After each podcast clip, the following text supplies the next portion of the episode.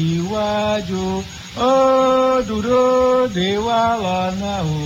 Ee, à ń bọ̀ ó dúró de wá lọ́nà o.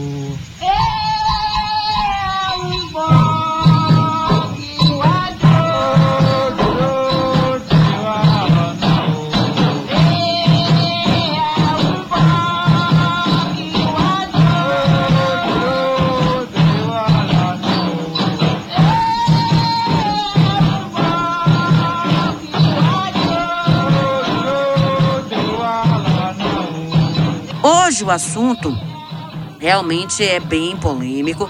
Muita gente se manifestou nas redes sociais, muita gente mandou mensagem para mim para saber a minha opinião, mas eu acho que o melhor espaço para a gente debater esse assunto é aqui na tribuna do Mojubá. Todo mundo que é do axé, pelo menos a maioria, deve saber de um caso bem chocante que aconteceu é, de um Iaô que ele faleceu logo dias depois da sua feitura. Então a gente precisa entender o que de fato ocorreu, até mesmo para a gente saber como se manifestar em relação a isso. E para me ajudar nessa conversa, eu conto com ele que é especialista em direito, ele é advogado, mestre, doutor em direito pela PUC de São Paulo, ex-secretário de Justiça do Estado também de São Paulo e coordenador executivo do IDAFRO, além de ser o advogado das religiões afro-brasileiras lá no STF. Eu conto aqui com o Edio Silva Júnior. Bom dia, meu querido. Sua bênção, como vai? Chegou nos abençoe, sua bênção, Cristiane, França, querida.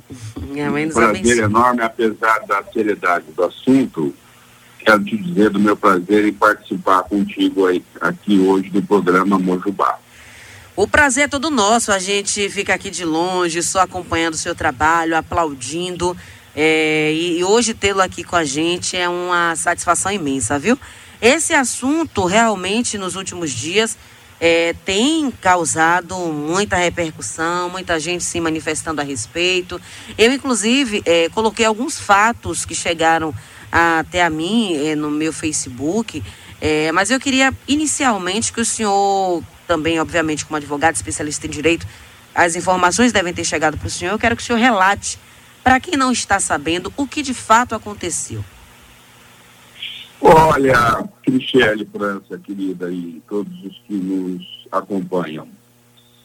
É, eu tentei, inclusive, acessar os autos do inquérito, assim que você honrosamente me convidou para participar contigo hoje do programa Mojubá. Eu tentei obter o máximo possível de informações, tentei acessar o próprio inquérito e não consegui, não obtive êxito. Né? Então, as informações que eu vou replicar com, com, com todos os que nos ouvem aqui hoje são informações que eu obtive conversando com pessoas que acompanharam, de certa forma, que estiveram próximos ao, ao fato, enfim, essa fatalidade, essa infelicidade, e, na verdade, um crime, né? Porque o rito iniciático na nossa religião, ele implica o recolhimento do indivíduo por um certo número de dias no tempo religioso e implica o uso de indumentária religiosa, a raspagem do cabelo, a escarificação religiosa, enfim, etc. E durante aquele período, é um período de renascimento ou de nascimento. E o sacerdote responsável pela iniciação, então, de um rapaz muito jovem, o Cleidson, eh, tinha consciência de que o rapaz eh, que estava sendo iniciado sofria de diabetes e, portanto, fazia a, uso de medicamento diário, não é? que é a insulina, que tem origem animal. E todas as informações apontam para o fato de que o rapaz teria sido impedido de fazer uso do medicamento, né? ou seja, teria ficado durante sete dias sem fazer uso da insulina. Quem viu as imagens que circularam pelo vídeo viu a expressão de debilidade visível no rosto dele e ele acabou falecendo. Não é? No que ele falece, o sacerdote fica sabendo e, e, e empreende fuga, né, mas acaba sendo preso, né, e, e ao que tudo indica permanece preso, permanece, permanecerá preso, vai responder ao processo preso e certamente vai uh, responder por homicídio, homicídio doloso, homicídio intencional, porque se você tem a informação de que uma determinada pessoa necessita para manter a sua saúde de medicamento de uso contínuo, é, não há razão plausível para que você impeça o indivíduo de ter acesso àquele medicamento. Então, é, o problema, eu te diria, Michele, a gente pode analisá-lo sob vários pontos de vista. Um dos problemas é que nós somos uma grande religião, eu sempre digo isso. Nós somos, o dia que o nosso povo é, se declarar para o censor do IBGE a nossa pertença, a pertença religiosa, sem medo de ser oprimido, porque muitas vezes as pessoas é, se declaram espíritas ou se declaram católicos, enfim, e não declaram a pertença às religiões afro brasileiras em razão do histórico de opressão. O dia que nosso povo, de, todo, todo nosso povo declarar sua pertença religiosa, o recenseamento vai mostrar que nós somos a segunda ou terceira maior religião do país. Ou seja, nós somos uma grande religião, nós somos uma potência. Só no Rio Grande do Sul são 60 mil terreiros. Então, é, como qualquer outra religião, você tem um sacerdote que tem consciência da responsabilidade do sacerdócio, que não é pequena, o candomblé é vida, o candomblé é acolhimento, o, can, o candomblé é cuidado, e daí porque é absolutamente imperdoável e tem que ser tratado como crime esse fato lamentavelmente ocorrido no interior do Rio de Janeiro. Perfeito. É, doutor, é, algumas pessoas, é, eu ouvi alguns comentários do tipo e que eu acredito que o senhor, assim como eu, também acaba repudiando, né? É, de dizer o seguinte, ah, mas ele estava ali no processo iniciático, na presença do orixá e por isso é, o orixá tinha que salvaguardá-lo, não, não, não deveria ter permitido que ele ficasse tão debilitado. O que é que o senhor pensa sobre isso? Olha, sem dúvida nenhuma, a, o elemento da fé, Michele França e todos e todas e todos que nos acompanham, o elemento da fé é um elemento importantíssimo, fundamental, não é? A fé, é, qualquer que ela seja, nós temos essa característica de não criticar a fé dos outros, né, de quem não pertence à nossa religião, a fé é alguma coisa importante. Agora, repare, eu nunca vi um sacerdote, eh, nunca vi mesmo, nunca presenciei, repare que eu tenho 60 anos, entrei num terreiro de Umbanda, eu tinha quatro, então são 56 anos de macumba. Uhum. É, eu nunca vi um sacerdote é, dizer para um indivíduo que ele não deveria fazer uso da medicina. Se você tem uma doença é, Orixá vai te ajudar, vai te ajudar, o Orixá vai estar presente, Orixá vai te fortalecer, vai fortalecer o seu Ori, vai intervir para que você se livre daquela doença, daquela enfermidade, daquele mal, com certeza. Agora, a, a, o diabetes, ele é uma alteração muito séria no funcionamento do organismo do indivíduo, não é? Então, eu te diria que um sacerdote, uma sacerdotisa sérios, sabendo de que o medicamento é essencial, era essencial para a manutenção da vida, em algum momento do dia, retira o rapaz do lugar onde nós ficamos ali, em contato com o orixá, um corpo com a mente, com o ori entregue ao orixá, retiraria do, daquele compartimento que a gente chama de roncó, para fazer a aplicação do medicamento. Quer dizer, é, não me parece razoável que se a pessoa já tem um histórico de doença, de enfermidade. É uma enfermidade que ela é curável, sim, mas uh, depende do tipo de diabetes e depende dos fatores da diabetes, porque também parece que havia um histórico de fatores emocionais que normalmente contribuem para o diabetes. Então, num caso como esse, é, me parece absolutamente irresponsável é, um sacerdote ou uma sacerdotisa dizer nós iremos apostar todas as nossas fichas na nossa fé, porque nós temos a nossa fé, nós temos o orixá, e o senhor vai abdicar do seu medicamento. Eu, como advogado, como GAN, é, eu não posso concordar com esse tipo de entendimento. Se você está tratando de alguma doença de natureza emocional, mental, afetiva, ou uma enfermidade que não demandasse uso de, de medicamento contínuo, eu concordaria mas nesse caso o diagnóstico era absolutamente inequívoco. O diagnóstico apontava a necessidade do uso diário de insulina. Então, o argumento da presença do orixá, o orixá faz a parte dele, mas orixá não substitui, do meu ponto de vista, a medicina, especialmente num caso como esse, de uma doença grave como é diabetes, numa pessoa jovem, não é? enfim, por volta de 25 a 30 anos. Então, esse argumento, nós precisamos considerar que a medicina tem a sua função, não é?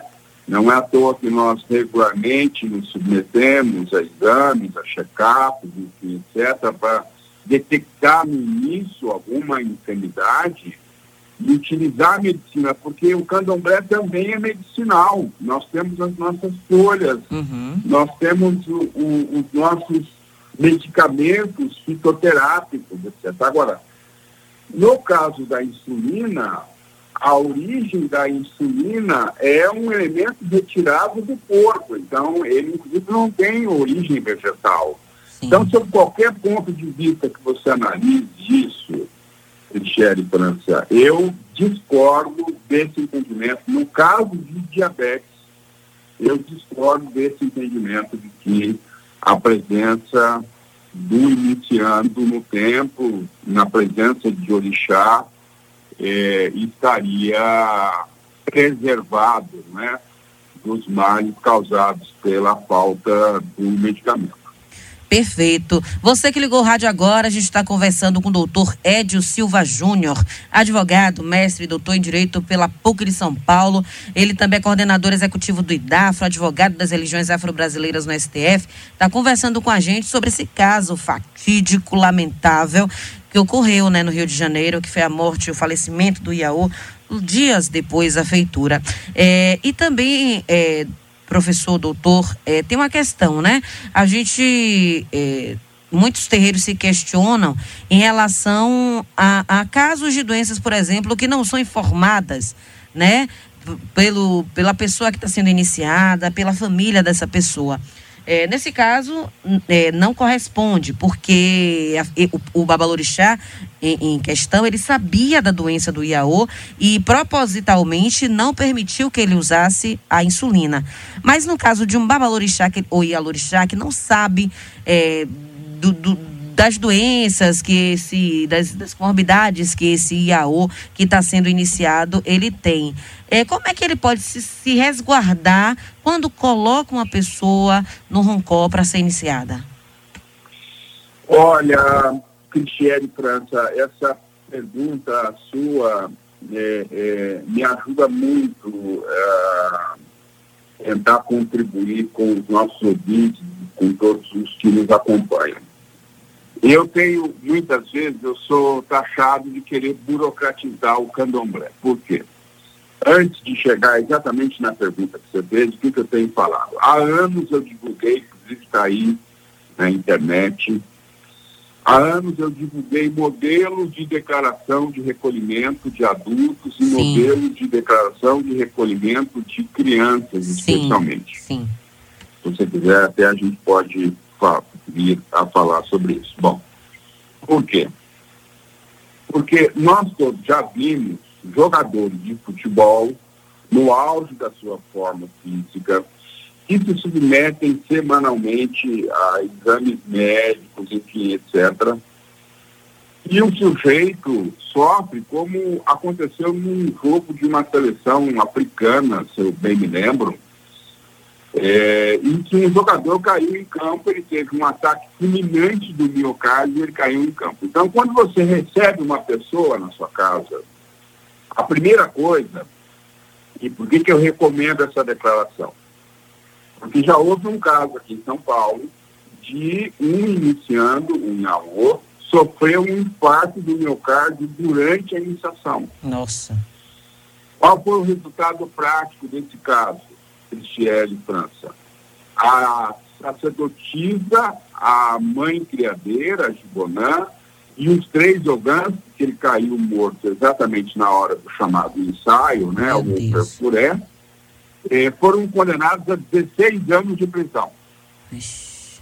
porque o Roncó virou cárcere privado, a alimentação, a escarificação, etc., viraram maus tratos, homicídio culposo e como eram cinco os participantes do ato, formação de quadrilha. Então, antes de mais nada, eu recomendo que mesmo com um bori, se a pessoa vai pernoitar na casa, ela assine uma declaração dizendo que está ali de livre, espontânea vontade para se submeter ao ritual, etc. Isso está lá no site do IDAPRO, à disposição para quem tiver interesse. Porque a fatalidade, Michele, ela não manda aviso. Então você pode ter alguém que tem uma, uma doença cardíaca assintomática. Agora, o grande aprendizado, eu falava sobre isso ontem com meu querido amigo, o Babá Sidney de Xangô, o grande aprendizado desse caso lastimável, lamentável do Rio de Janeiro, o grande aprendizado para todos nós é que nós vamos ter, além dessa, de- além dessa declaração, que eu recomendo que todos assinem, façam, etc., que a gente aplique um formulário, que o sujeito preencha um formulário declarando que ele não possui nenhuma enfermidade. Porque Uhum. o problema, é o- o- e quando alguém faz a crítica a mim ao Ed que é burocratizar o candomblé, eu digo, esse caso que o Iaô sofreu um infarto, isso deve ter 15 ou 20 anos, se a sacerdotisa tivesse essa declaração em mãos, ela não teria cumprido 16 anos de prisão. Porque aí vem aquela história, o parente é neopentecostal, era contra a iniciação, enfim, e aí utiliza uma fatalidade dessa para atacar a nossa religião. Então, eu te responderia que eu entendo que esse caso traumático, não é, do Rio de Janeiro, ele mais uma vez nos alerta para essas cautelas que nós devemos ter. E entendo que a gente vai ter que desenvolver um formulário, mesmo que seja uma coisa simples ali, em que o sujeito diz sim ou não, etc., elencando algumas das principais ou das mais frequentes eh, enfermidades, enfim, doenças, e uma declaração final em que ele afirma que não tem, ele não tem ciência de ser portador de nenhuma enfermidade. Por que isso? Porque com um documento como esse você livra o sacerdote da acusação de um crime grave, que a pena é alta, que é o crime de homicídio. Então, todo cuidado é pouco, eu te diria, nesse campo, viu, Cristiane França, querida? Perfeito. É, e o senhor falou aí, a gente já está pertinho do, do horário do nosso intervalo, infelizmente, quando a conversa boa, o papo flui. É, mas é, existe uma certa resistência, né, por parte de muitos terreiros em abrir a guarda e, e se, e se munir desses documentos. A que a gente pode atribuir isso? Desculpa, eu não ouvi a última parte. Pronto. E, como o senhor disse, né, que algumas pessoas o acusam de, do senhor querer burocratizar o candomblé. É, Por que o senhor acredita que há essa resistência por parte de muitos sacerdotes ou sacerdotisas, ou babalorixás e alorixás, em se ter esse arcabouço de documentos para se salvaguardar? Olha, Michele França, querida, é, as respostas seriam muitas. A sua pergunta muito profunda, muito fecunda e as respostas seriam muitas. Eu vou pensar alto com você e com os nossos ouvintes aqui algumas hipóteses. Bom, primeiro que nós, durante séculos, não, não há na história da humanidade, Michele França, nenhuma religião que tenha sofrido tanta perseguição durante tantos séculos, lembrando que o curandeirismo ainda hoje consta no Código Penal. O curandeirismo ainda hoje está lá com pena alta. Bom, então, nós sofremos perseguição à época da religião oficial do Estado, é, da escravização, do Código Penal, das delegacias de crime, das delegacias de costumes. No Ceará, Michele França, no Ceará, ainda hoje está em vigor uma lei, por mais absurda que essa ideia possa parecer. No Ceará, ainda hoje está em vigor uma lei que obriga, obviamente está em desuso a lei, mas de fato é que a lei está em vigor. A lei é de 56.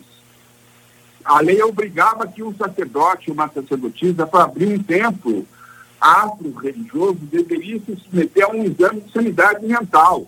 Hum. Bom, então nós somos uma religião que ficou durante muitos séculos voltada para si mesmo, para se defender, para resistir, porque senão nós não teríamos o tamanho que nós temos hoje, não é? Uhum. E nós somos, nós somos uma religião, e volto a dizer, nós somos uma potência, nós somos uma grande religião que se comporta ainda como uma religião, digamos assim, de periferia, mas a sociedade mudou, o candomblé, a umbanda, a quimbanda, enfim, o tambor de Minas, o batuque do Rio Grande do Sul, etc.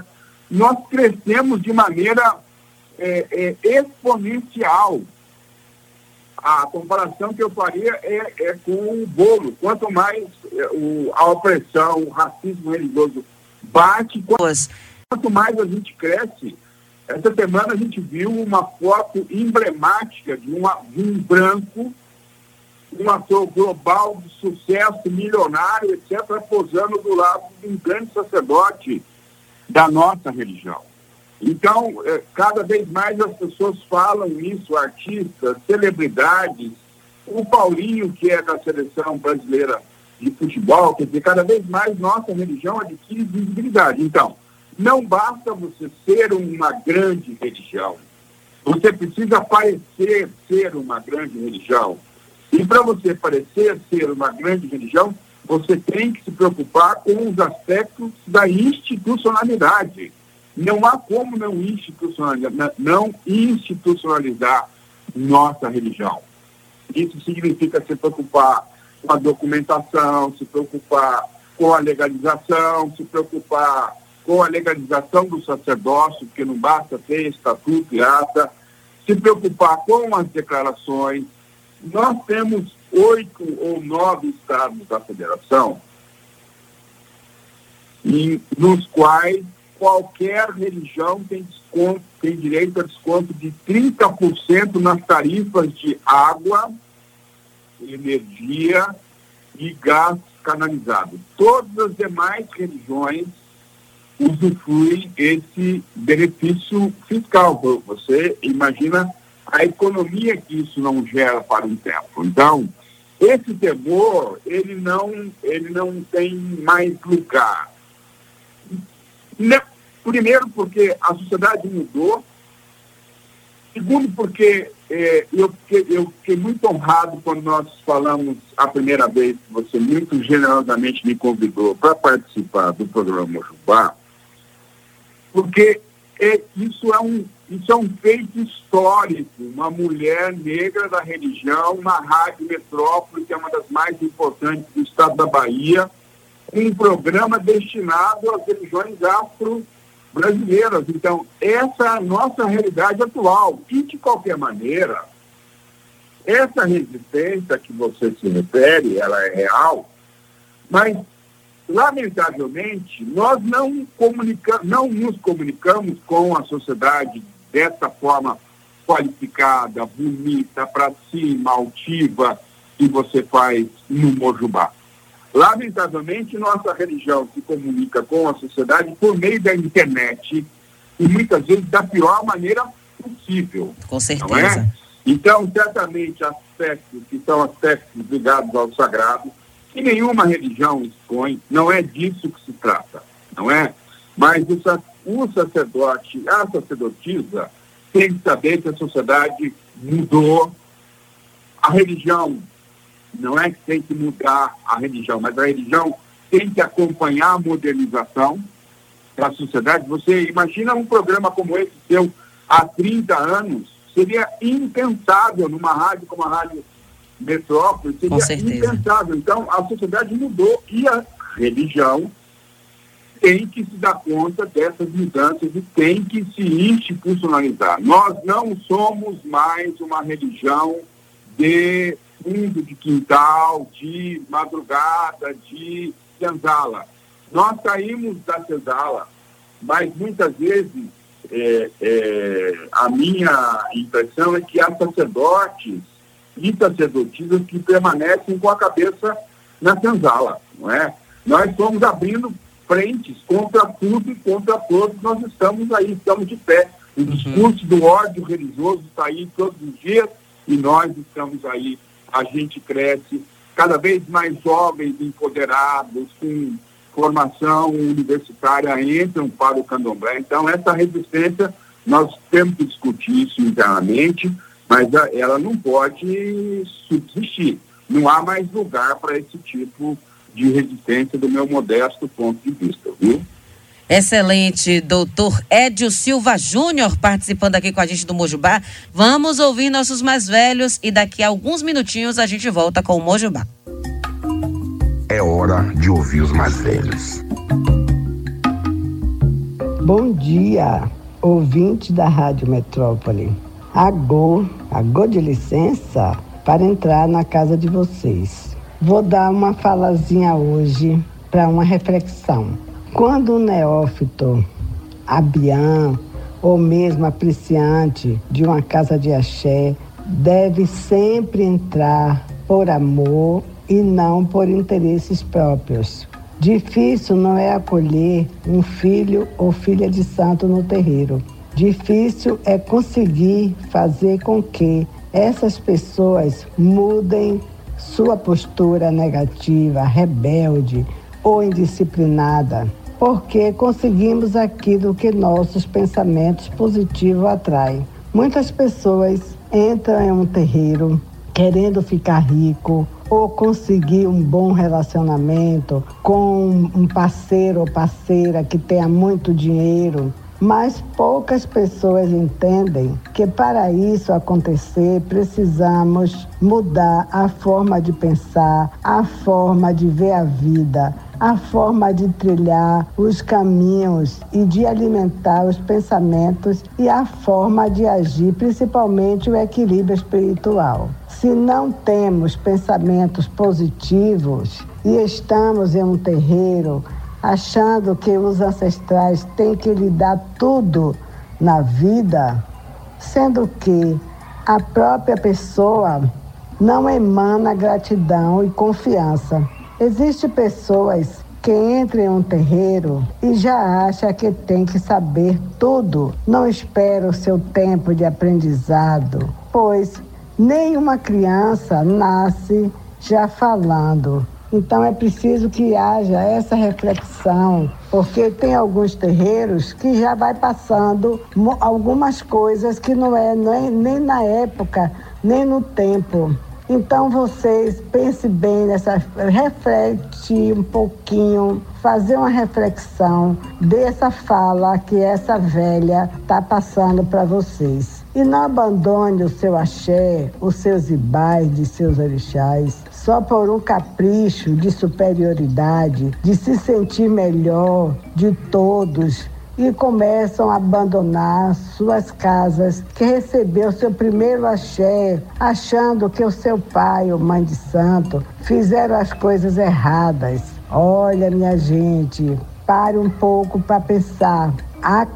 É a cabeça, as coisas erradas que pensam é que dá, às vezes, um distúrbio, uma coisa ruim no caminho das pessoas, entendeu? Então vocês têm que pensar muito isso, porque é a cabeça que faz uma pessoa rei ou rainha e não uma coroa.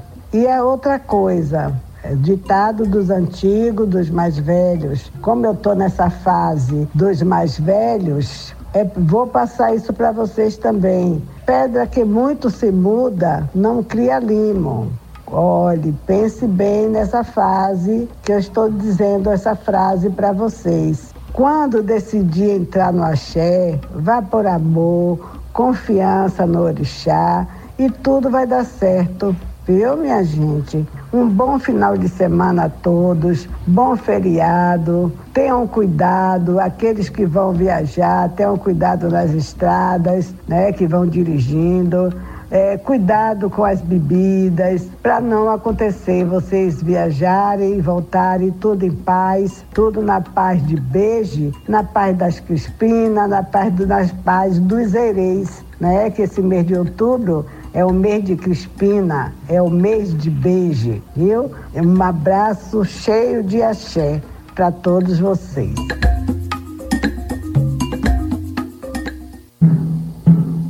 Estamos apresentando Mojubá.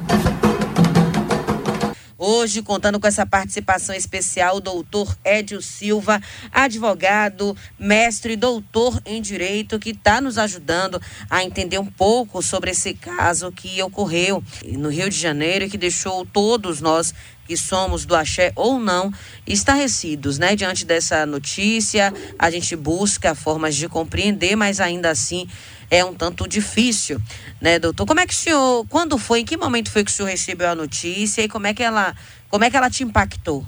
Olha, Michele França, querida, eu penso que foi dois ou três dias depois eu recebi um vídeo com imagens muito fortes, né, enfim. E logo depois uh, eu comecei a receber nas minhas redes, né, mensagens, enfim, é, todo mundo muito estarrecido, todo mundo muito preocupado, revoltado, etc. Eu estava ouvindo o depoimento da nossa mais velha e pensando o seguinte, todas as religiões, não é isso é alguma coisa da condição humana. Uhum. Todas as religiões, ela tem os seus, os seus é, sacerdotes e sacerdotisas com preparo e no caso do candomblé, o preparo é longo, como disse nossa mais velha. E também em todas as religiões nós temos mau caráter, nós temos delinquentes, nós temos pedófilos, né? nós temos estupradores, enfim. Então, essa é uma característica de toda e qualquer religião, especialmente, como eu dizia no início aqui, no caso da nossa religião, porque nós somos uma grande religião. Né? E a primeira, duas ideias é, vieram na minha mente quando eu vi o vídeo da saída do rapaz, logo antes da sua, do seu falecimento. O primeiro é que é este problema, ou seja, nós precisamos é, criar uma estrutura que não seja uma estrutura fiscalizada pelo Estado, que nós não queremos o Estado se miscuindo em tema de crença ou de religião. Sim, sim. Nós não podemos abrir mão da nossa autodeterminação como religião. Mas nós precisamos pensar como é que nós criamos uma instância, um fórum, o, o que seja, que se autorregule, não é?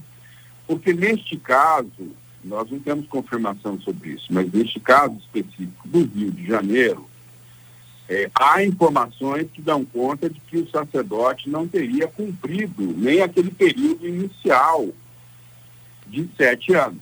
Há uhum. informações que dão conta disso. Né? E nós sabemos que, inclusive, no caso do candomblé, a preparação para o, a plenitude do preparo para o sacerdócio se dá com 21 anos, não, não são nem com 7 anos, mas com 21 anos. Com 21 anos você adquire a senioridade, não é? Bem, então, ah, a primeira ideia que me ocorreu foi essa, digo, olha, espero que não seja um caso de despreparo, mas tudo leva a crer que sim.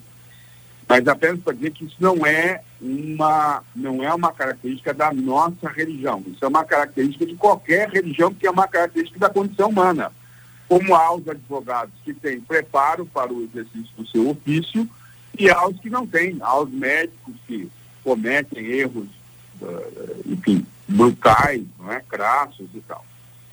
E a segunda ideia, certamente, é um caso de polícia, não é? É um crime grave e que tem que ser punido exemplarmente, até como alerta para todas as religiões, inclusive para a nossa, de que é preciso ter responsabilidade quando você está lidando com a vida humana.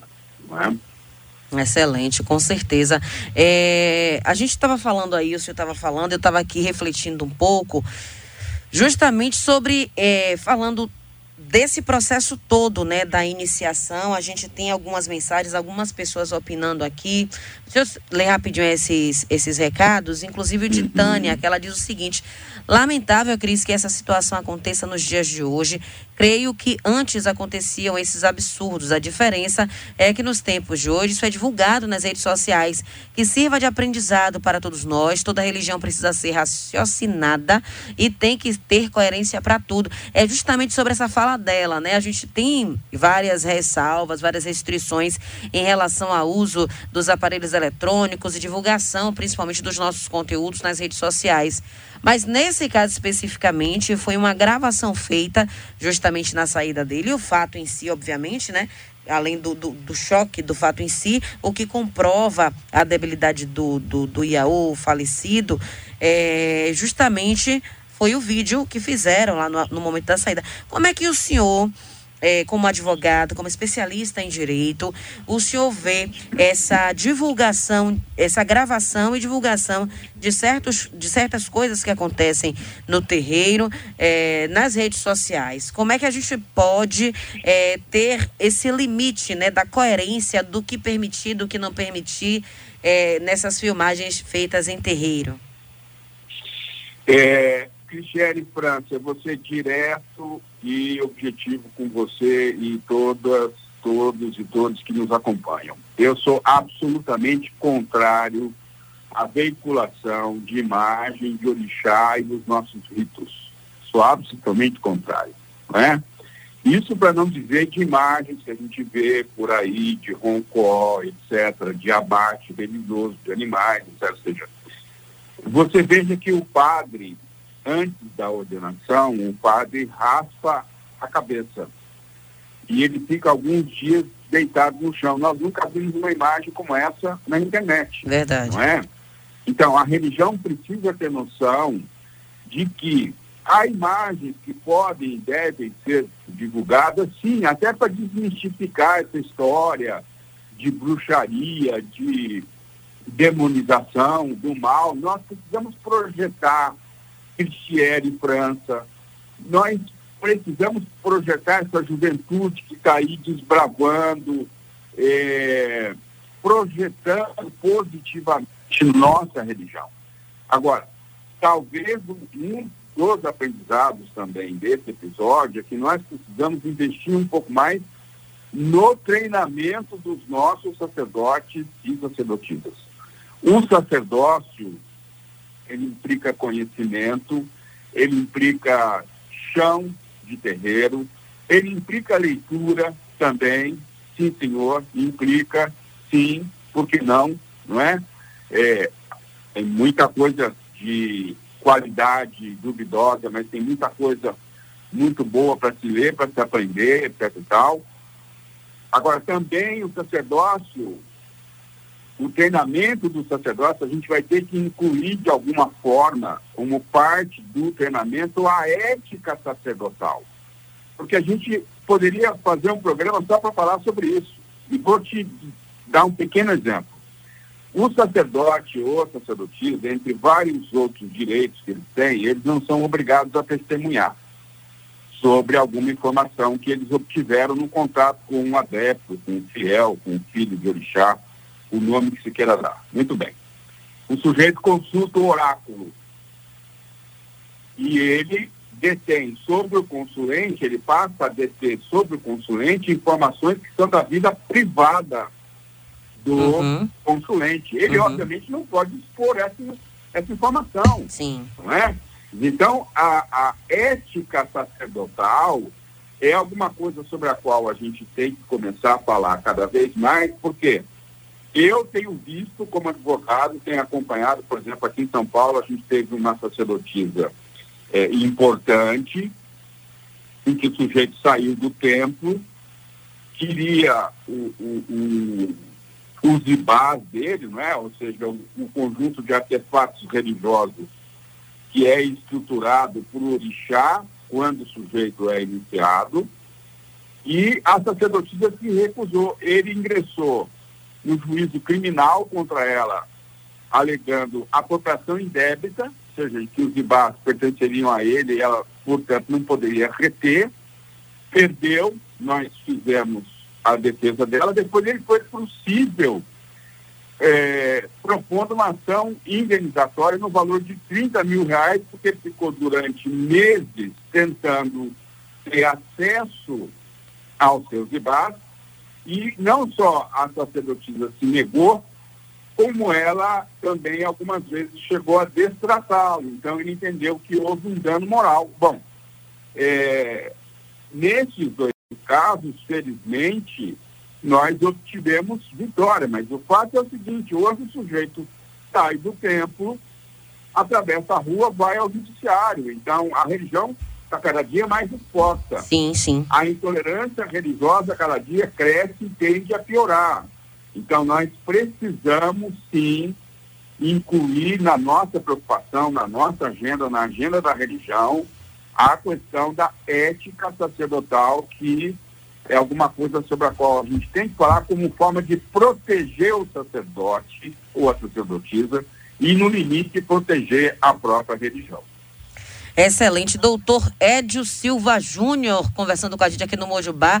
E eu quero agradecer. Infelizmente o tempo voou, mas eu quero que o senhor esteja à vontade. A gente vai voltar a se falar para ver sobre a possibilidade do senhor participar outras vezes, ou pelo menos semanalmente, eh, com seus comentários aqui no nosso programa. O senhor acha que isso é possível? Nos brindar com sua participação semanalmente?